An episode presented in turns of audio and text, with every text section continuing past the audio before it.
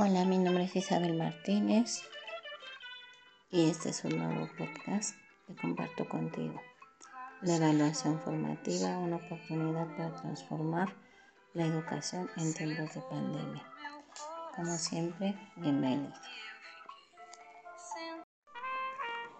Para abordar el tema, tenemos como antecedente que más del 50% de los alumnos no alcanza niveles mínimos de aprendizaje en asignaturas básicas. Las alternativas para poder llevarlo a cabo, una de ellas es la evaluación formativa. Más que metodología, es un abordaje de educación particular que da protagonismo a estudiantes, el conducirlos hacia aprendizajes significativos, útiles y motivadores, lo cual les otorga mayor valor a los procesos y a la mejora. La UNESCO, en su Agenda de Educación 2030, propone el erradicar la pobreza mediante la consecución de 17 Objetivos de Desarrollo Sostenible.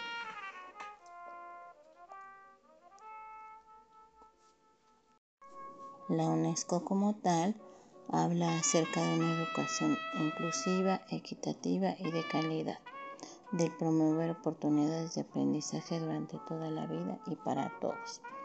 Para Delors, 1999, el avanzar hacia una educación transformadora permite armonizar lo personal y colectivo y profundizar la cohesión social.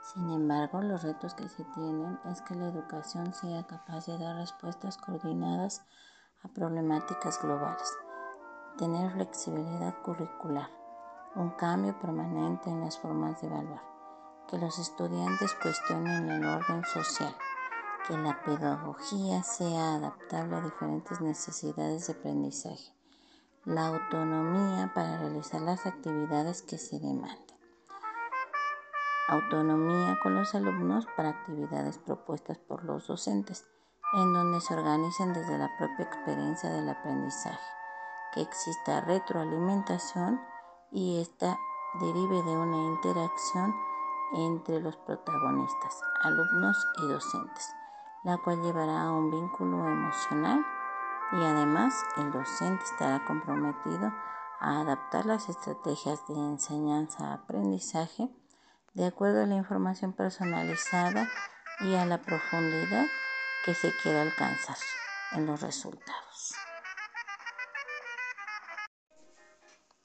Para llegar a ello se requiere Buena planificación, manejo de diversas metodologías, conocimiento y experiencia docente, interpretación adecuada de la evidencia, retroalimentación a los estudiantes, modificación de prácticas pedagógicas, el guía hacia el autoconocimiento que finalmente lleva a la metacognición y que el docente sea un orientador, un retroalimentador y además apoyo para los alumnos.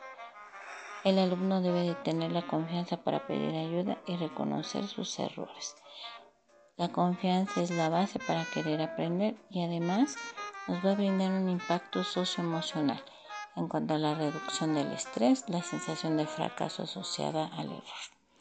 El abrir espacios en donde se cuestione lo que se enseña, se analice cómo aplicarlo en su vida diaria y su contexto y se potencie el desarrollo personal. Cuando hablamos de metodologías, pues tenemos en cuenta que el docente debe tener tiempo y claridad de los objetivos a realizar, tener una adecuada planificación del proceso de evaluación. El diagnóstico tendrá que aplicarse en diferentes momentos del proceso, ya sea cognitivo o socioemocional. La recolección de evidencias es primordial Puede ser en registros formales o en observaciones directas. En cuanto a la metodología, debe de haber un proyecto en donde se proponga la resolución de problemas reales, el dominio de ciertos contenidos y capacidades, actividades que van marcando el avance, un foco interdisciplinario, habilidades resolución de problemas, creatividad, trabajo en equipo. Un portafolio en donde hay evidencias archivadas vinculadas a objetivos específicos que llevan a metas de aprendizaje, una mezcla de medios y técnicas. Las rúbricas deben tener dimensiones, evaluar con anticipación y criterios, una ruta clara de mejora. La evaluación tendrá una apropiación del aprendizaje, buscando un foco en la mejora de estos. La autoevaluación y la coevaluación serán complemento de la evaluación del estudiante al docente para conocerse a sí mismos, crear un juicio crítico y ser con la mayor honestidad posible. Al hablar de rezagos relevantes, se tendrá que revisar las políticas públicas, la cobertura curricular, la formación docente, la gobernanza y la gestión escolar, infraestructura y acceso, calidad, interculturalidad, equidad y apoyo docente.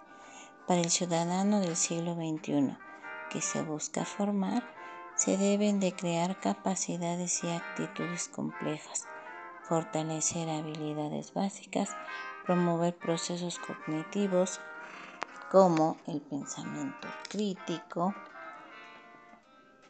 la argumentación y la creación. Todo ello para fundamentar la metacognición que llevará a un pensamiento crítico. Algo tarea la que se pretende realizar.